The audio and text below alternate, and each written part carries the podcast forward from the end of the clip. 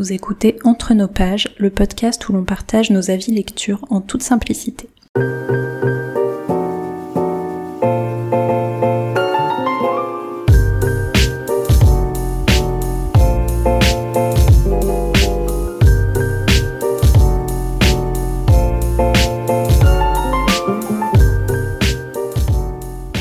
Bonjour Colline. Bonjour Charlène. On se retrouve aujourd'hui pour l'épisode numéro 64 du podcast. Euh, aujourd'hui, ça va être un petit épisode nostalgique parce qu'on s'est dit qu'on allait relire quelques BD qu'on lisait dans notre enfance. Alors, on avait déjà fait un épisode où on faisait quelques recommandations BD. Euh, là, on est plus parti sur des grosses séries euh, très connues qu'on avait en commun toutes les deux, donc cinq, cinq séries de BD. Et on a relu pour chacune de ces séries le tout premier Alors, à voir si c'est représentatif ou pas, pas forcément, on, aura l'occasion d'en parler. Mais donc, du coup, euh, sur les 5 BD, bon, on, va on va en parler euh, une à une. Euh, on va commencer directement avec euh, Astérix, si ça te va, le mhm. gros classique. Alors pour un très rapide rappel, euh, bon, Astérix c'est une BD humoristique qui parle d'un village de Gaulois en Gaule, enfin France de l'époque, donc la Gaule. ce village de Gaulois qui résiste à l'envahisseur, donc c'est-à-dire les Romains, et euh, il leur arrive plein de trucs. Et puis, petite, euh, petite info en plus, ils ont une potion magique qui les rend quasiment invincibles. Bon, tout le monde connaît Astérix, hein, en fait. Je, fais ce résumé là qui est, qui est encore pire que le vrai résumé, mais voilà, en gros, c'est ça Astérix. Euh, pour les petites infos comme ça, à ce jour, il y en a 39 euh, tomes de la BD. La toute première, Astérix le Gaulois, donc celle qu'on a relue là pour, euh, pour cet épisode, elle date de 1961. C'est pas tout jeune. Hmm.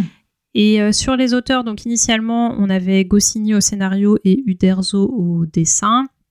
Uderzo a continué tout seul après la mort de Goscinny, donc à partir de la BD 25. Après, ça a encore changé au niveau et scénario et dessin avec Jean-Yves Ferry et Didier Conrad, euh, donc à partir de l'album 35. Et euh, là, il va y avoir l'album 40 qui va sortir en cette fin d'année. Et nouveau changement au niveau scénario, c'est Fab Caro qui prend le relais, donc on n'est plus du tout sur les, sur les auteurs d'origine, puisqu'ils sont tous les deux décédés. Euh, voilà, c'est très joyeux ce que je raconte. Euh, Colline, est-ce que tu as une petite, euh, une petite histoire à nous raconter sur Astérix? Est-ce que c'est, enfin, est-ce que tu avais tout lu à l'époque quand tu étais jeune? Euh, ouais, je, ouais, je pense que tous ceux qui étaient avec Goscinny, je les ai lus à l'époque. mes parents avaient une grande, grande, grande étagère de BD dans le, dans le couloir et du coup, j'adorais aller piocher dedans quand j'avais des après-midi entières, tu vois, quand j'étais petite. Je me rappelle d'ailleurs que les Astérix, je les lisais en faisant du capitalisme parce que j'avais j'avais une petite, euh, tu sais, ces petites cuisinières là pour enfants. Euh, oh. euh et, et j'avais rempli l'évier de bonbons que je sais pas d'où j'avais attrapé, mais j'avais mm. plein de bonbons et de, et de, trucs pas périssables dedans.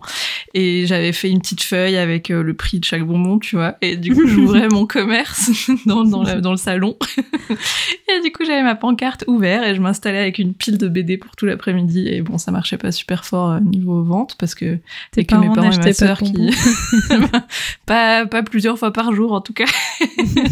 mais tu sais, c'était un petit peu genre euh, oui je lis mais en fait je travaille donc ça va tu vois. Ouais bah oui pas mal. Et donc euh, je me lisais euh, je sais pas combien de BD d'Astérix tout l'après-midi assise sur ma chaise à côté de ma cuisine. Donc donc ça ouais je, les ai lus et relus et relus beaucoup. Et j'adore enfin c'est des très bons souvenirs là le replonger dedans d'ailleurs c'était aussi très chouette. Ça fait très très longtemps que je les ai pas lus d'ailleurs toutes ces BD hein, qu'on va qu'on va lister aujourd'hui c'est tout des trucs que j'ai pas lus depuis bien dix ans, je pense, parce que c'était vraiment euh, le, le, fait de pouvoir de temps en temps aller les piocher euh, dans l'étagère chez mes parents, mais mais j'en ai pas chez moi en fait. Je les ai pas, mm. je leur ai pas piqué les BD parce que c'était pas les miennes. Et donc, euh, mais je crois que j'ai jamais lu les suivants. Par contre, tous ceux qui ont été faits après Goscinny, je, ça m'attirait pas et je pense que j'avais pas envie de découvrir que c'était moins bien et que ça me dénature un peu le plaisir que j'avais de celle de l'époque. Donc je crois pas avoir testé les suivantes. Même celle avec euh, juste Uderzo? Eh ben, je crois pas. Mais euh, peut-être ah j'ai oublié, hein, tu vois. Mais en tout cas, je sais que celle que j'ai le plus relue, c'est les premières. Euh, c'est vraiment les mm. gros classiques J'étais beaucoup sur Astérix Légionnaire, par exemple. je pense qu'il y en a que j'ai relu euh, cinq fois plus que les autres, tu vois. ouais. Et toi alors? Bah, moi, c'est pareil. Euh, j'ai aussi un gros historique avec Astérix. Alors, je faisais pas de capitalisme. Moi, j'assumais euh, le fait que j'étais juste en train de lire euh, tranquillement dans le canapé. Mais c'est mes grands-parents, pour le coup, qui avaient. alors, il y avait pas tant que ça de, de, bouquins chez eux. Par contre, en BD, il y avait tous les Astérix. Et alors, qui étaient pour certains dans un sacré état, parce que, enfin, tu vois, ils ont connu plusieurs, plusieurs générations. Et, et pareil, du coup, je passais. bon, j'étais assez souvent chez mes grands-parents euh, et, je les lisais, mais en boucle. Je pense qu'à l'époque, ça me posait aucun souci de relire 15 euh, fois la même BD. Donc peut-être pas d'affilée, mais en tout cas, euh, oui, je, repiochais dedans comme toi assez, assez régulièrement. Donc je les ai aussi lus un paquet de fois. par contre, je pense que moi, ça a été plus loin au niveau du, du nombre de tomes, parce que peut-être pas les tout derniers tu vois, genre, je sais pas, à partir de, de, bah, quand ça a dû changer vers 35, là, peut-être que mhm. là, je les, lisais moins, mais je pense que bien les 30 premiers, ouais, je les ai, euh, je les ai bien poncés aussi. Et puis, et puis oui, ça se voyait après. C'était pas que moi, hein, parce qu'on était beaucoup dessus, mais, euh, ils étaient quand même bien. Euh, ils avaient bien vécu tous ces livres-là.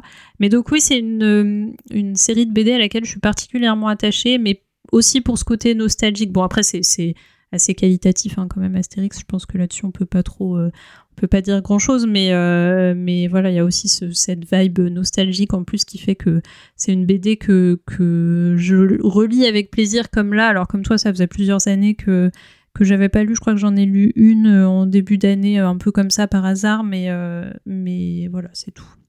Ah ouais, c'était une relecture aussi? Non, c'était une des dernières euh, que, que j'ai trouvées euh, parce que tu vois, j'étais à un endroit où, où la BD était là. et, euh, mais non, non, c'était avec justement Ferry et, et, Conrad, mais qui m'a pas tellement marqué. Enfin, ah ça m'a pas marqué plus que ça, ouais. Oui. Et ce premier tome, alors, qu'est-ce que tu en as pensé?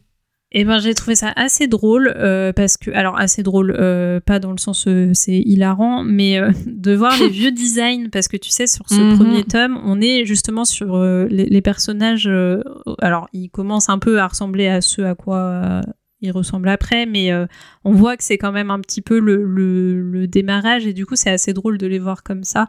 Après, euh, j'ai trouvé que l'histoire là de ce tout premier, donc Astérix le Gaulois, ça pose vraiment les bases sur, euh, enfin voilà, le, fait que la Gaule soit envahie par les Romains, l'histoire de la potion magique, enfin tout ça, ce qui fait que le début est un peu lourd Mhm. je, sais pas, la moitié peut-être du, du tome, euh, mais lourd parce que ça redit des trucs qu'on sait déjà. Là, pour le coup, c'est une relecture, donc forcément, euh, c'est, enfin, on sait déjà tout ça. Par contre, la deuxième partie euh, est plus sympa avec les petites blagues qui sont faites aux Romains, et enfin, tu vois, les petits, l'humour est plus présent sur la deuxième partie. moins quand même que le souvenir général que j'ai de la série, tu vois, je l'ai trouvé euh, drôle, mais pas sans plus. Euh, il y a des tomes où ils vont plus jouer sur les jeux de mots, sur, euh, sur les vannes, et enfin voilà. Donc celui-là est peut-être un peu moins. Je me souvenais assez bien de la page, tu sais, avec les jeux de mots là sur les cheveux. Il y a toute une page avec ça. Je pense que ça, j'ai dû le lire un certain nombre de fois à l'époque. Mais, mais voilà. Bon, après, je trouve que ça vieillit quand même pas trop mal. Donc, donc non, c'était plutôt une bonne relecture. T'en as pensé quoi, toi? Ouais, je te rejoins. Je pense que j'avais, je m'attendais à plus de blagues et plus de second degré et plus, mm. euh, parce que j'ai ce souvenir de Astérix comme une de ces BD que chaque fois que tu relis, tu trouves des blagues en plus et tu découvres des petits détails que tu n'avais pas vu les fois d'avant et tout. Et sur ce premier tome, je l'ai trouvé plus euh, plus plat, tu vois, à ce niveau-là. Mais c'est normal, c'est l'intro et comme tu dis, il fallait poser les bases, il fallait mettre tout le contexte en place et du coup, effectivement, quand tu connais déjà bien l'univers, euh, ça paraît pas mal redondant au début. Euh, donc j'aurais voulu en lire un deuxième avant d'enregistrer l'épisode, mais finalement ça s'est pas présenté. Mais je pense que je j'aurais ouais j'aurais eu plus de plaisir sur un tome un tout petit peu moins ancien euh, euh, où là il y a beaucoup plus de blagues et beaucoup plus de foisonnement de de trucs, mais j'ai trouvé ça quand même très cool. C'est déjà dans le même esprit que la suite, disons. Il n'y a pas un trop gros décalage entre le premier et les suivants, j'ai l'impression. Et, et c'est vrai que toute la partie chez les Romains, elle est très chouette et ça montre un peu l'ambiance qu'il y aura à chaque fois. Et, et il manquait un poil d'aventure et de scénario par rapport à, aux autres dont je me souviens aussi, mais euh, mais mais c'était tout à fait agréable. Puis ça se lit tellement vite de toute façon que c'est pas, enfin, il y a pas de temps mort quoi. Oui, c'est euh, vrai. Mais oui, je trouve que c'est quand même bien dans l'esprit. Ouais, bah j'ai lu justement euh, un autre quand même, j'ai réussi à trouver le temps. Euh, j'ai choisi Le Grand Fossé, qui est le premier justement écrit euh, par Uderzo, enfin écrit et dessiné par Uderzo, donc mhm. tout seul, après le décès de, de Goscinny. Et, et là aussi finalement j'ai trouvé qu'il n'y avait pas de grosse différence de ton avec euh, ah avec euh, bah, Astérix le Gaulois. Et, euh, et ouais ça, ça, se lisait bien. Alors après j'ai pas grand chose de plus à en dire mais mais tu vois ça m'a pas c'était sympa.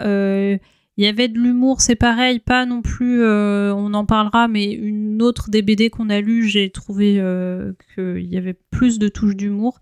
Mais mais non non c'était c'était sympa. Puis je, je m'en souvenais un petit peu donc donc voilà c'est aussi le côté nostalgique qui a bien mhm. fonctionné Ouais, bah ouais, je te rejoins tout à fait.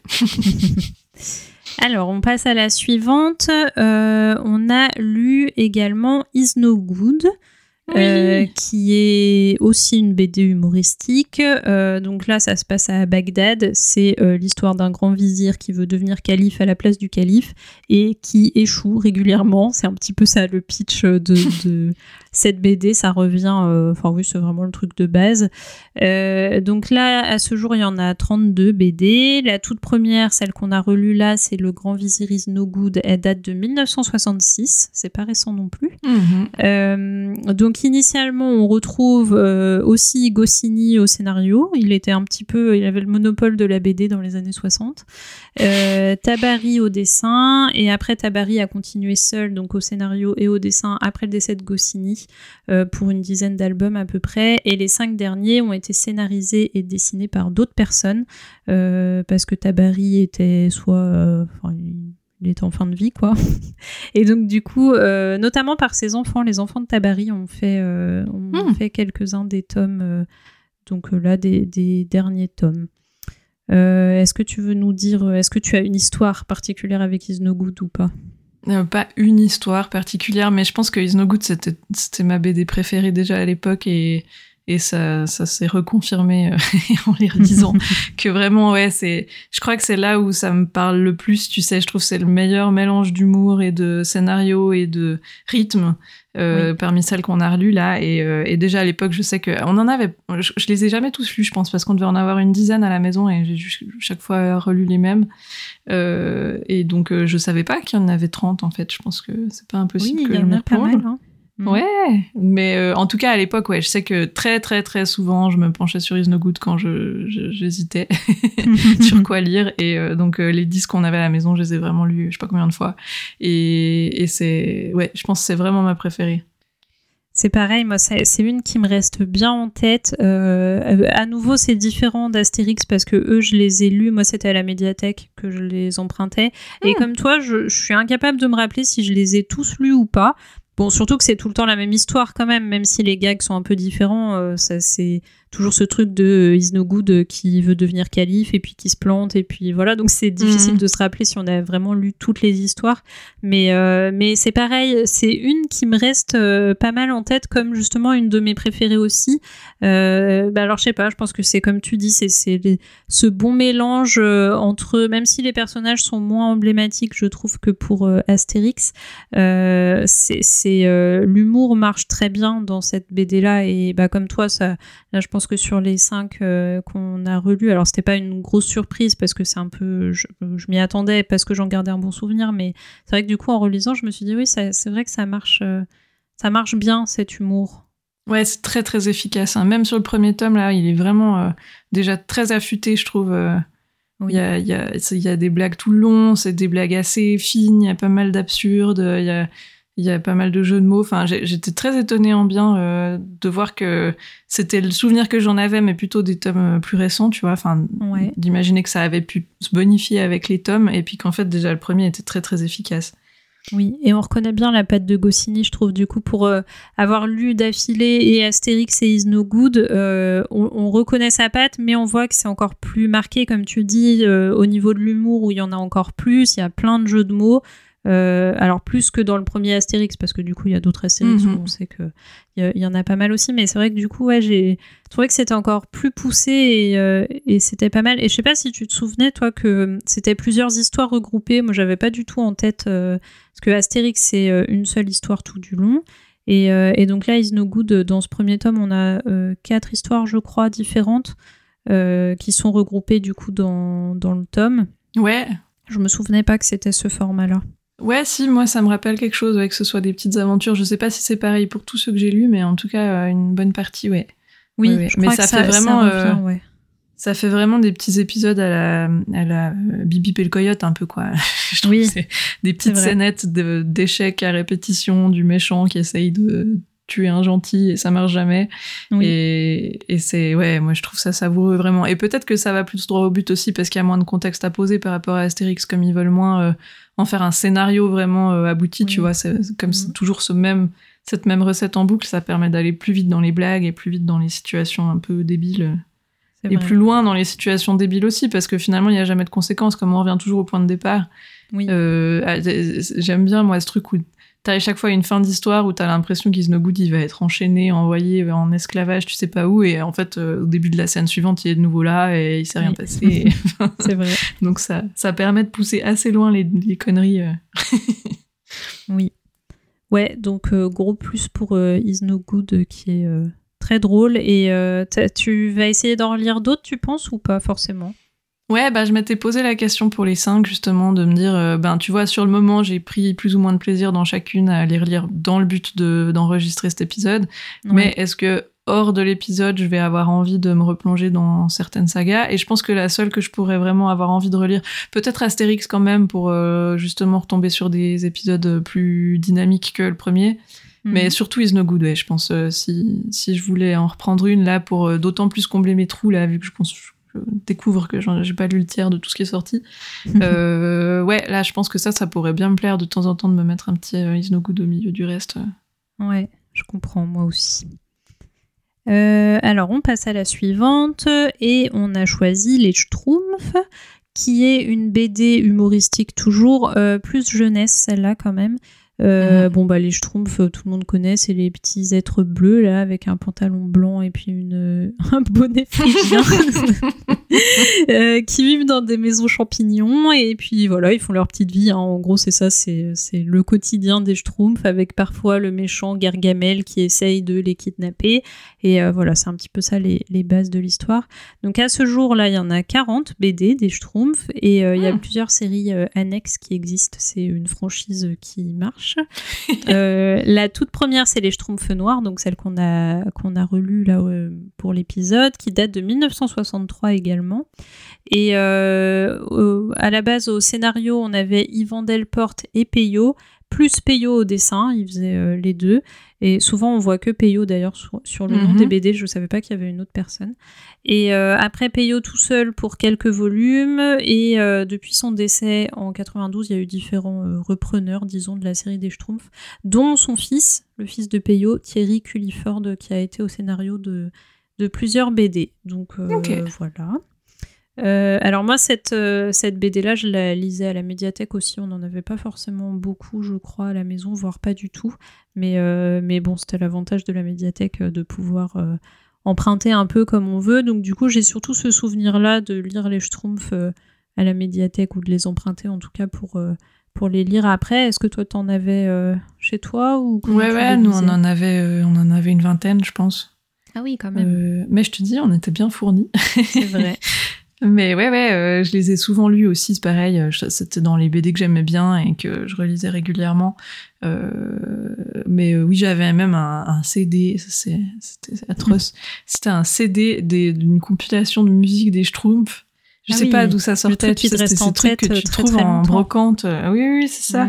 Les trucs de brocante, mais je sais même pas si c'est des musiques qui avaient été exploitées quelque part, tu vois, ou si c'était mm. vraiment la franchise Les Schtroumpfs euh, font un hit machine. et c'était que des, des musiques euh, des reprises de musique connue, mais avec Schtroumpf un peu partout, tu vois. Ah, d'accord. ah, c'est original. Il y avait Aïcha, il y avait des morceaux comme ça, tu sais. Ah ouais. Et sauf que c'était des Schtroumpfs qui chantaient, et du coup, ils remplaçaient certaines paroles par Schtroumpf. c'était nul. Mais Et j'adorais ce truc, et ça m'a fait connaître plein de morceaux que je connaissais que dans cette version-là, tu vois. Donc voilà, ma culture est passée par des, des chemins étranges.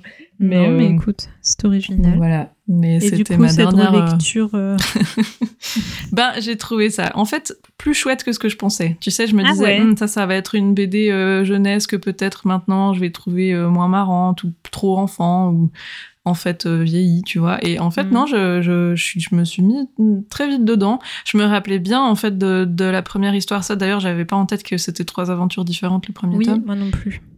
Mais la première aventure, justement, les Schtroumpfs noirs, euh, je m'en souvenais bien. Je pense que c'était un des rares épisodes que j'aurais pu te citer euh, comme ça euh, euh, parmi ceux que j'avais lus. Et donc, par contre, j'étais étonnée que ce soit le premier parce que j'avais pas souvenir que c'était la toute première aventure des Schtroumpfs qu'on avait Oui. dans ces albums-là. Après, alors, je sais pas si c'est les rééditions et comment a été fait le découpage et tout ça, mais on a essayé de suivre la, la- la chronologie actuelle, disons, enfin, de, de l'édition actuelle. Mhm. Et j'ai trouvé ça très cool, en fait. Euh, ouais, plus marrant que ce que je craignais, disons. enfin, tu vois, je pensais qu'on allait s'axer que sur l'histoire et qu'il y aurait moins de blagues pour le coup. Et en fait, non, je trouvais que c'était quand même assez marrant. Et, et qu'on voyait déjà bien les codes, euh, tu vois, avec euh, toujours le. le je, je me rappelais bien de certains, certains schtroumpfs, tu vois, genre le, le donneur de leçons, euh, tu vois, de, qui, qui est tout le temps là en train de rappeler à l'autre qu'il a pas fait ce qu'il fallait. et Schtroumpf à tout. Enfin, le schtroumpf à lunettes, ouais. Et ils Et, ont pas de nom d'ailleurs tellement dans. Ça m'a un Non, peu c'est vrai. Parce que pour moi, c'est quand même assez identifié euh, les noms des Schtroumpfs. Et dans cette première BD, euh, le Schtroumpf à lunettes, par exemple, on l'appelle jamais le Schtroumpf à lunettes. Il y a Non, une raison, fois, on doit citer le Schtroumpf farceur. Mais c'est vrai que du coup, ils sont un peu anonymisés là dans, dans celle-là. Oui, trouve. là, Mais- euh, ouais, c'est vrai, t'as raison. J'avais même plus en tête que, que plus tard on les nommait bien, mais c'est vrai ce que tu dis. Mais bon, après, comme tu dis, on, on voit déjà, on identifie un petit peu quelques schtroumpfs qui vont être un peu, enfin, plus marqués euh, Mhm. au niveau caractère que, que d'autres, disons. Mais j'ai trouvé ça, ouais, déjà très inventif. Euh, je trouvais Ouais. que ça allait déjà assez loin dans les idées d'histoire, tu vois, pour, euh, pour dire qu'en plus c'est le premier tome, donc ils auraient pu euh, juste poser un peu plus le décor et faire des histoires un peu plus banales euh, dans un village et tout. Mais là, t'es tout de suite sur des histoires de contamination par des mouches euh, qui, qui rendent les schtroumpfs méchants et de, schtroumpfs qui essayent de voler et tout. Enfin, t'es tout de suite dans des trucs un peu barrés. et en fait, ça m'a bien plu. Je pense que je, pourrais aussi envisager d'en lire une ou deux autres à l'occasion comme ça. Et ça m'a, ça m'a plutôt bien étonné, ouais. Ouais, bah, moi je l'ai trouvé quand même plus jeunesse que les deux précédents. Mhm. Euh, pour les avoir lus d'affilée comme ça, tu vois, on, remarque la Ah différence. oui, oui, c'est clair, ouais. Euh, ce qui est pas forcément un, un mal hein, pour autant, mais euh, mais du coup là c'est plus les dessins où je me suis dit que j'aimais beaucoup le, le- les dessins des Schtroumpfs. Bon pareil, euh, je savais déjà à quoi ils ressemblaient hein, les Schtroumpfs, mais mais tu vois même niveau design et tout, je sais pas, j'ai trouvé ça mignon, les couleurs utilisées j'aime bien. Plus peut-être que que Astérix et Is No Good où Mhm. euh, je suis plus sur le scénario que sur les, les dessins. Et ouais, Ouais. là, je sais pas. Là, les deux ont bien marché. Donc, euh, ouais, je suis d'accord avec toi. J'ai trouvé que c'était des, des petites histoires euh, sympathiques. Et puis, chaque histoire fait une vingtaine de pages. Donc, euh, donc ça va. C'est pas trop long non plus. Euh. Enfin, voilà. on- Alors, à un moment, euh, le Schtroumpf volant, là, donc c'est l'histoire d'un Schtroumpf euh, qui essaye de voler, euh, tout, tout simplement. Et ben, j'ai- je me suis demandé si j'allais pas trouver ça long à force, parce que ça dure quand même. euh, Enfin, voilà, limite à chaque page, il essaye un nouveau truc. Et euh, tu te dis, mais en fait, ça va jamais finir, il va jamais y avoir de chute. Mais, euh, mais ouais, non, ça va, je trouve, comme format, c'est euh, 20 pages, ça, c'est ce qu'il faut. Ouais. Non, Voilà. non, moi, je, ouais, je trouve ça tout à fait euh, qualitatif quand même. Très bien. Alors on va passer à une qui peut-être, on n'en a pas parlé encore, mais, mais euh, bon, je me suis fait mon avis, je pense que tu auras peut-être un peu le même, mais euh, qui sera peut-être un peu moins euh, qualitatif que les autres. Euh, c'est Boule et Bill, donc qui est à nouveau une BD humoristique, en fait c'est toutes des BD humoristiques, euh, jeunesse aussi. Euh, donc là c'est l'histoire de Boule, un petit garçon euh, qui fait plein de conneries avec son chien Bill qui est un petit cocker très mignon. Et voilà, c'est leur- leurs histoires. À ce jour, il y en a 43 BD, ce qui est pas mal aussi. hein. La toute Mhm. première date de 1962, on est toujours dans la même, la même décennie. Donc elle s'appelle Telle Boule, Telle Bill. Enfin, elle, elle, euh, à l'origine, pardon, c'était 60 gags, je crois, de Boule et Bill. donc là, Telle Boule, Telle Bill, c'est le nom dans la réédition. Donc c'est cette BD-là qu'on a lu. Donc à la base, le scénario et les dessins étaient faits par Roba jusqu'au tome 28, puis après ça a été repris par Laurent Véron et euh, différents scénaristes. Et puis là, depuis quelques tomes, euh, depuis le tome 37, c'est euh, Cazeneuve au scénario et Bastide au dessin, donc qui ont fait là les, les toutes dernières BD. Donc voilà, est-ce que as... comment est-ce que tu lisais Boulet Bill dans ta jeunesse? Ben, je sais que j'ai partiellement appris à lire sur des Boulet Bill. Ah ouais? Ouais, je, je... mais à la maison, hein, tu vois, mais je sais que je, je, je prenais des boulets billes des fois pour essayer de m'entraîner à lire parce que tu avais souvent des cases un peu plus grosses ou bien il y avait un peu mm. moins de texte que genre Achille Talon par exemple que j'ai jamais réussi à lire à l'époque parce qu'il y avait beaucoup trop de texte. Oui, c'est vrai. mais euh, mais euh, et du coup je à la fois je les ai beaucoup lus mais j'en avais assez peu de souvenirs euh, tu vois ça ça m'est pas resté comme un truc ultra nostalgique euh, euh, de référence disons c'est pas quelque chose sur quoi j'ai eu envie de retourner plus tard je sais que j'avais fait une grosse euh, rédaction sur euh, sur sur une BD de enfin sur une planche de Boulet Bill. On devait s'entraîner je crois. On avait dû choisir une planche de BD puis l'écrire sous forme de rédaction. Tu sais comme si on en faisait ah une histoire.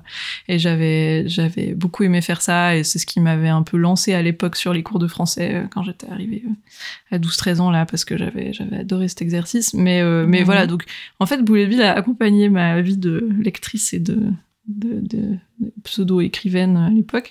Mais mhm. pour autant, euh, j'en garde pas un énorme souvenir. Et là, la relecture, euh, je trouvais ça un peu plus difficile. Mais, euh, mais dis-moi d'abord, toi, comment t'as connu Bouléville à l'époque?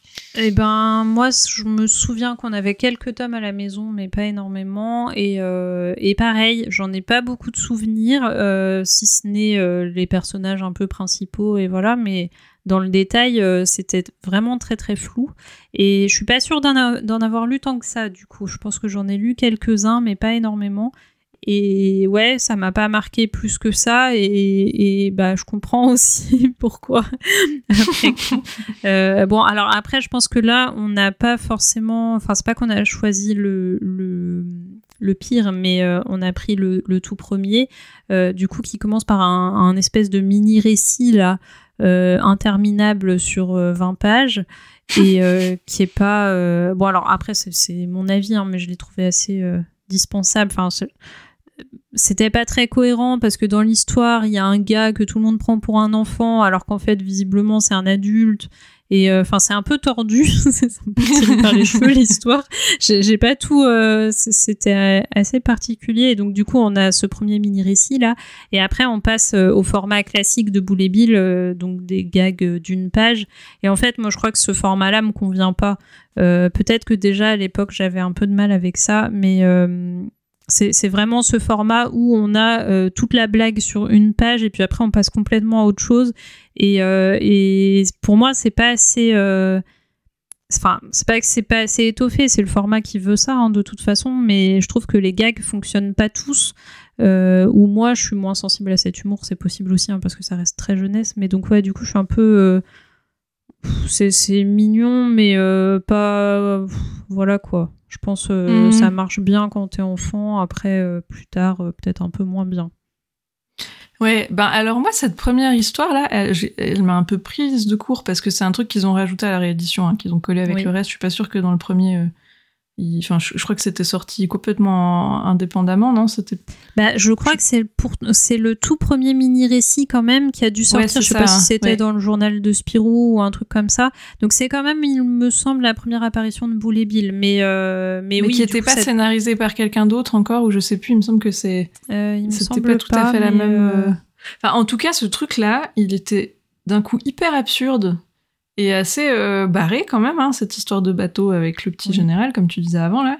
Euh, et ça m'a pris, ça m'a pris pas mal par surprise parce que je me suis dit tiens c'est vachement plus couillu que, que dans mon souvenir, tu vois. Genre, ils osent des trucs vachement plus bizarres que ce que je me souvenais. Et après, non, dès qu'on revient sur les planches euh, une par semaine, là, euh, comme il les sortait, euh, là, alors, c'est beaucoup plus classique, quoi. Donc, Ouais. quelque part, j'ai presque préféré quand même la première partie parce Ah que oui. ça, je trouvais que ça allait plus quelque part, tu vois. Je me disais, tiens, ils, ils ont tenté des trucs assez avec des explosions et tout. c'est vrai. Qu'est-ce qui se passe?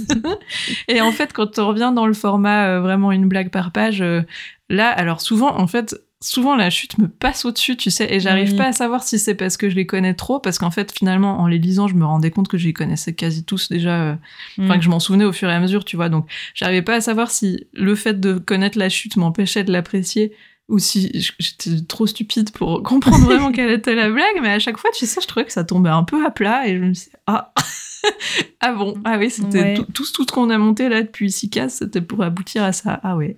Et, et donc, ça m'a, ça m'a un peu décontenancé parce que, peut-être c'est l'effet première BD et que euh, ça s'est bonifié dans la suite, hein, mais en tout cas, là, ouais, je trouve que c'est, c'est un humour qu'on a moins maintenant, ou je sais pas, c'est des codes qu'on a plus, mais, mais euh, c'est, gentil et c'est, ça crée un petit univers et c'est tout mignon, mais c'est vrai que je trouvais chaque fois les blagues un peu, euh, un peu vieilles, quoi. Ouais. je sais pas.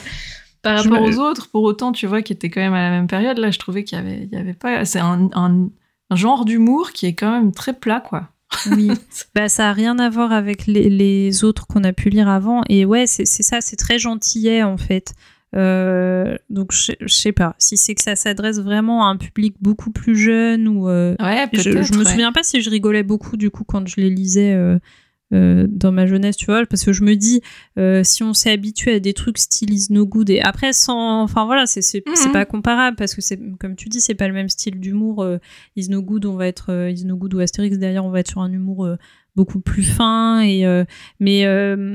je pense que là, ça, ça se veut trop comme un truc qui est censé faire rire parce que le format fait que tu sais que tu commences ta page, t'as la fin, euh, enfin t'as ta chute à la fin de la page et donc forcément faut qu'il faut qu'il y ait quelque chose quoi. Ça peut pas être Mhm. juste. euh, et je pense que c'est ce format-là qui est un peu bloquant pour ça parce que les Schtroumpfs qui est aussi pourtant assez jeunesse, on le sent, et ben j'ai comme toi moins l'impression d'être passé à côté, euh, mais peut-être parce que on s'attendait pas à rire toutes les fins de page non plus, tu vois. Ouais, c'est possible. Puis j'ai l'impression, alors aussi, je sais pas à quel point ça a vieilli, tu vois, et que juste on, on s'est habitué à beaucoup de blagues qui étaient peut-être plus inédites à l'époque, mais je me dis, tu vois, genre la, la, la blague de. On voit tout le monde courir après le chien pendant huit pa- huit cases pour qu'à la fin, en fait, il l'attrape et il voulait lui donner un bain et c'est pour ça qu'il fuyait.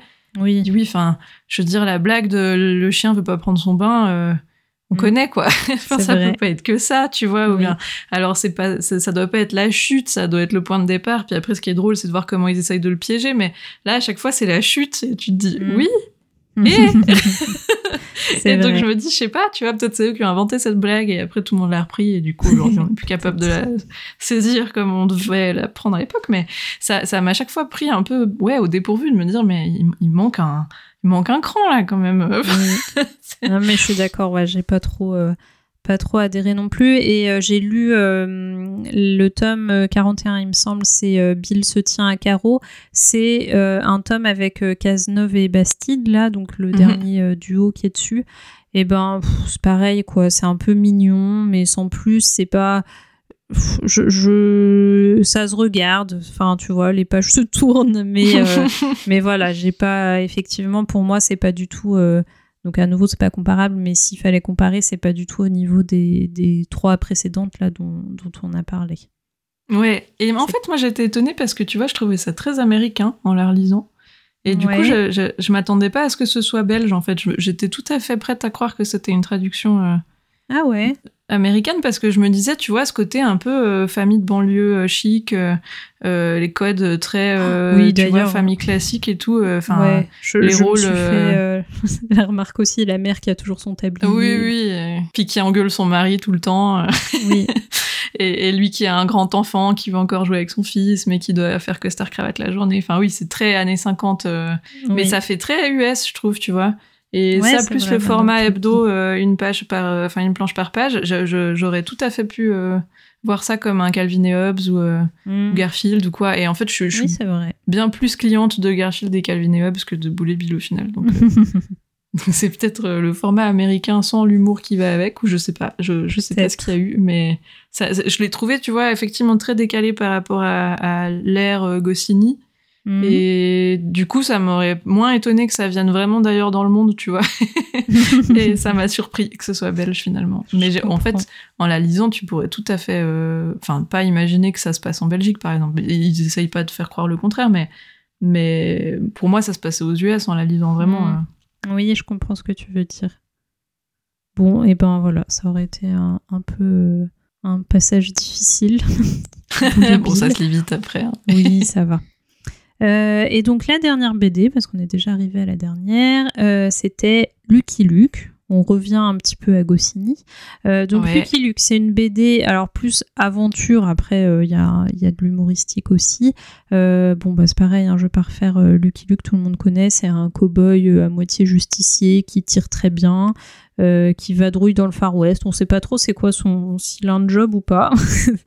en tout cas, il est toujours là quand il y a besoin euh, pour euh, faire des choses diverses et variées.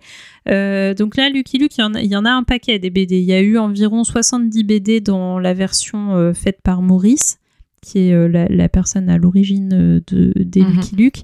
Et euh, aujourd'hui, le personnage a été repris dans une nouvelle saga, donc qui, on, on est à plus de 70, parce que 70, c'est vraiment que celles qui ont été faites par Maurice. la toute première BD, La mine d'or de Dick Digger, date de 47, donc là c'est un petit peu plus vieux que les autres. ça se voit. ouais. donc à la base, au scénario et au dessin, c'était Maurice, il était tout seul dessus.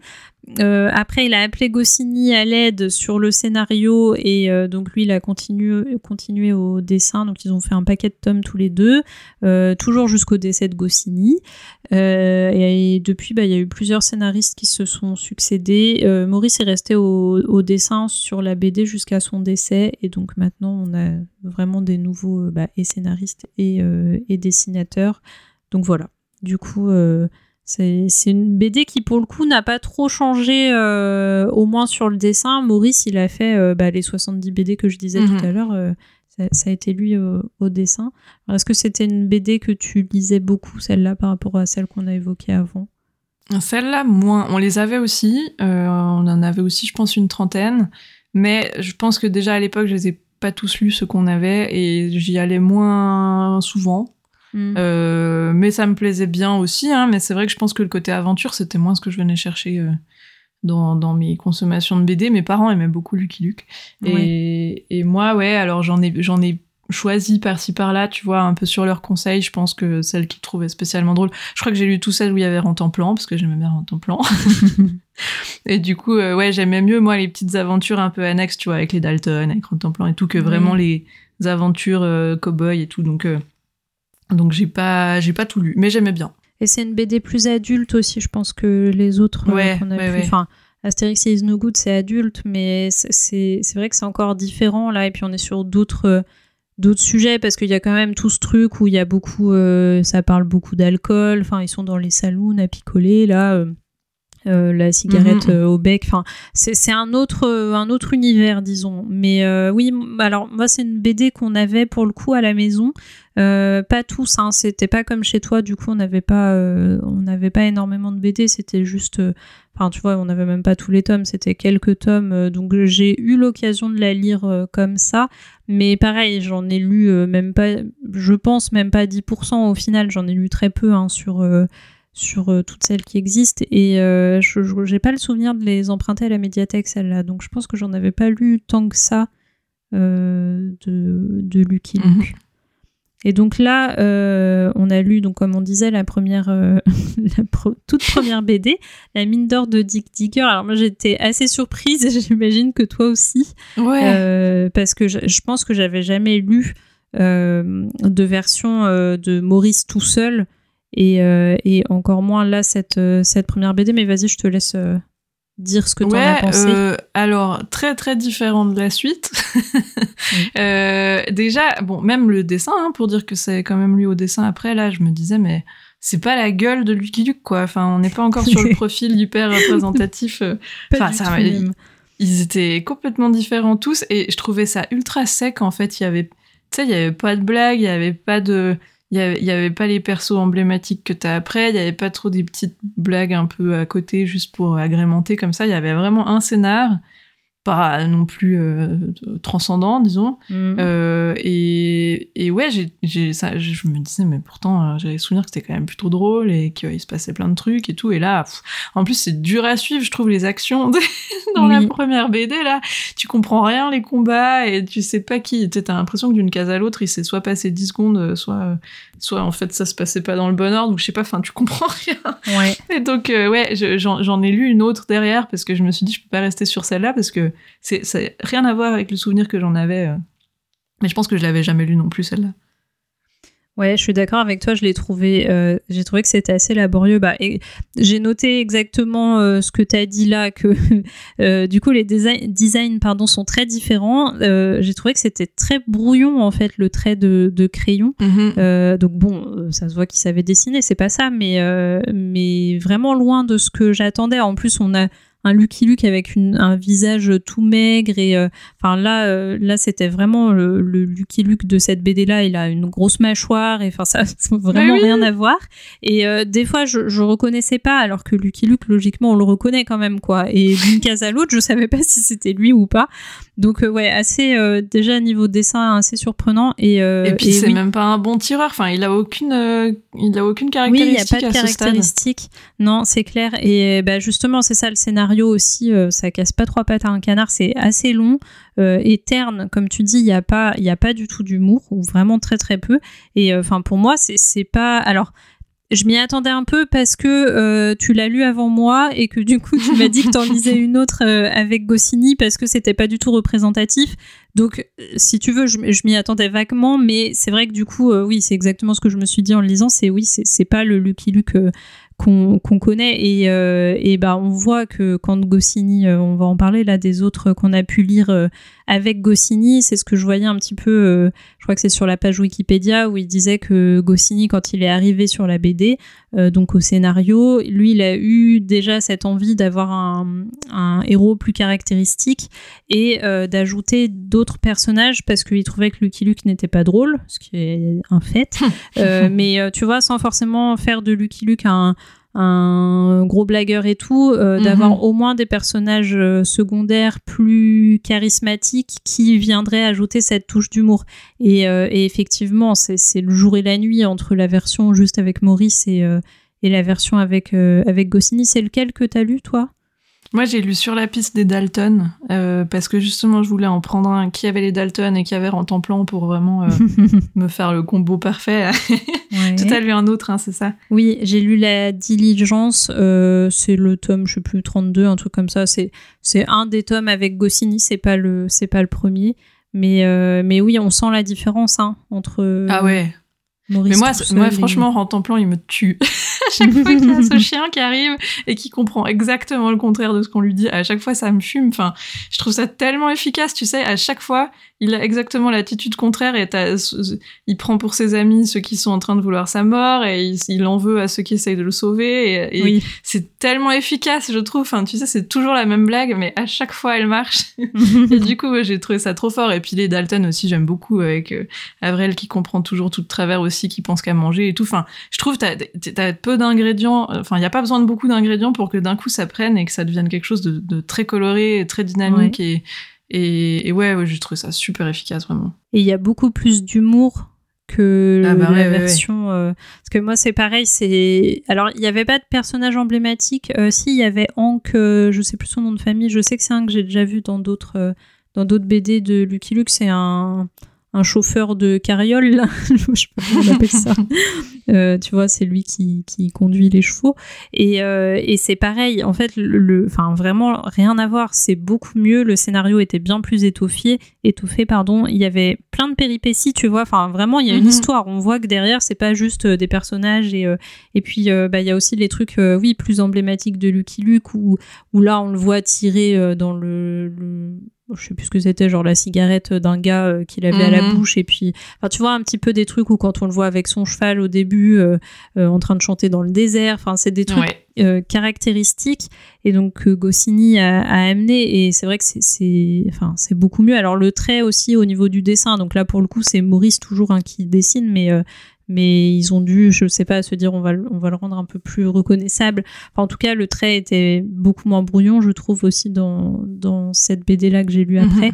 Donc ouais, beaucoup plus le Lucky Luke que je connais et au point que ça m'a donné envie euh, alors bon, certains trucs, certaines vannes et tout, je pense que des fois on doit être un peu dépassé. Hein. On est quand même un peu euh, ou même limite sur euh, sur les histoires et enfin voilà. Mais enfin, je veux dire par rapport à, aujourd'hui, avec le regard. Oui, il y a des représentations qui sont assez ouais. erronées, je pense, ouais. et, et, très maladroites. Mais du coup, oui, ça m'a quand même donné plus envie de le lire. Euh, mais la version avec Goscinny, tu vois, je me dis là, si, pourquoi pas piocher dedans de temps en temps, mais euh, ceux qui sont, euh, qui sont avec Goscinny et pas Maurice tout seul parce que parce que non. ouais, puis tu vois, en fait, je, je, enfin, si on m'avait demandé avant que je m'y repenche là pour le podcast, Goscinny, j'aurais pu te citer certainement Astérix et Is No Good, mais j'aurais pas retenu que c'était aussi Lucky Luke, en fait. Enfin, Ouais. Je me, ah, je sais pas. me souvenais pas qu'il était partout comme ça, tu vois. je me suis dit vraiment, euh, en fait, il a installé un truc. Euh, ouais. c'est puissant, quoi. Ce qu'il a ah réussi bah à, poser comme, euh, comme œuvre culte. Oui, puis quand même très très fort. BD hein. franco-belge, il est très, enfin, très connu. Et puis on voit qu'il maîtrisait son sujet parce que pour pour réussir à sauver un truc comme ça là au niveau de Lucky Luke, enfin ou voilà, ça c'est pas que ça partait mal, mais en tout cas c'est alors après, peut-être que les, enfin, tu vois, que des gens aimaient hein, cette version du premier Lucky Luke, mais je pense qu'il a aidé à le rendre culte malgré tout. Là où euh, mhm. Maurice tout seul, peut-être que ça aurait pas. Donc voilà. Bon, du coup, euh, globalement, ça a été quand même une expérience euh, bonne. Ça va?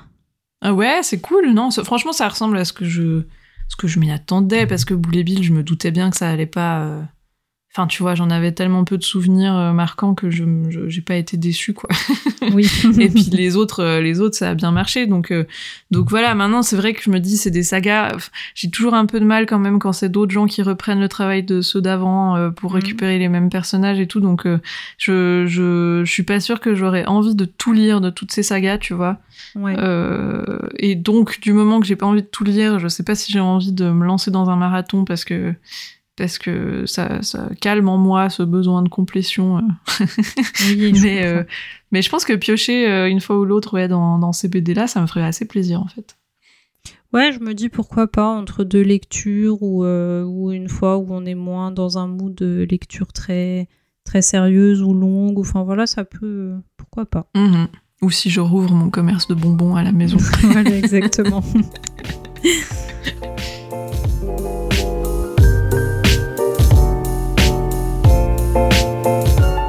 c'est la fin de cet épisode. Merci de nous avoir écoutés jusqu'ici. Euh, comme d'habitude, vous pouvez nous retrouver sur les réseaux sociaux, entre nos pages ou par mail entre nos pages at gmail.com si vous voulez euh, nous faire des petites remarques, des suggestions ou ce que vous voulez. Et on se retrouve dans deux semaines pour un épisode.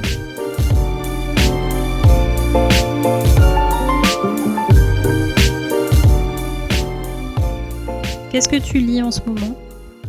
Euh, je lis plusieurs trucs. Je viens de commencer ce matin le tome 2, enfin, de L'ours et le rossignol. Ah. Euh, en plein soleil, c'est très très stratégique. euh, donc bon, je peux rien en dire, j'ai lu 10 pages, mais euh, je suis contente de, de, retomber dans cet univers-là. Je venais de finir L'homme qui savait la langue des serpents, qui est très très bien. Euh, mais dont je reparlerai certainement dans un épisode quand ça se présentera parce que il mérite qu'on en parle pour de vrai une fois. euh, et puis donc j'ai commencé ça en papier et en liseuse, je suis dans euh, l'institut de King, qui est un de ces derniers, je crois, mmh. ouais. qui est cool mais qui est très long aussi, donc euh, je sais pas combien de temps il va me prendre. Et à côté de ça, euh, je suis toujours dans Asimov, dans le cycle des robots. Cette fois, je suis dans les robots. C'est quoi en français? Les robots de l'aube, je crois, ou les robots et l'aube. Je ne sais pas. c'est Robots of Dawn en anglais. Ouais. C'est la troisième aventure euh, de, de Daniel Olivo et de de l'autre là, j'ai plus de mémoire, enfin des deux, euh, des deux euh, enquêteurs euh, du cycle des robots. C'est toujours aussi cool. Et puis qu'est-ce que je lis d'autre? Parce que j'ai commencé un autre truc. Oui, j'ai commencé la technologie de la bêtise de mhm. de Joseph Corman. C'est c'est ah. l'auteur auto-édité dont on avait déjà discuté dans notre épisode sur l'auto-édition, qui avait sorti une trilogie des singes de la bêtise et puis ensuite un autre un autre volet euh, qui s'appelait les Chroniques d'un Spiter. Et puis là, en fait, c'est un bouquin qui vient regrouper les deux et c'est très très malin. Donc euh, donc c'est très chouette. Mais euh, je suis au début aussi, donc, donc il faut que j'avance tranquillement là-dedans. Voilà, donc beaucoup de choses, pas beaucoup avancées, mais, mais c'est ce que je fais depuis le début de l'été, donc voilà, pas de rien de nouveau. Très bien. Et bah, toi? Ça équilibre parce que moi je ne lis rien en ce moment. j'ai un peu de mal à lire. Euh, là j'ai juste lu les BD du coup euh, dernièrement pour euh, l'épisode pour l'épisode là. Mais sinon j'ai emprunté à la médiathèque le tome 3 de Les détectives du Yorkshire. Mmh. de Julia Chapman, si je me trompe pas. C'est Rendez-vous avec le mystère. C'est, tu sais, la série de Cozy Mystery là qui se passe dans un coin paumé en Angleterre ou je sais même pas trop où, mais, euh, mais une, une série de cosy mystéries qui passe bien avec moi. On en reparlera d'ailleurs à l'occasion, mais, euh, mais du coup, j'ai emprunté le tome 3 en me disant, comme j'ai un peu de mal à lire en ce moment, peut-être que ça pourra mhm. passer euh, facilement parce que c'est pas trop prise de tête. Cool. Voilà. Affaire à suivre alors. Tout à fait.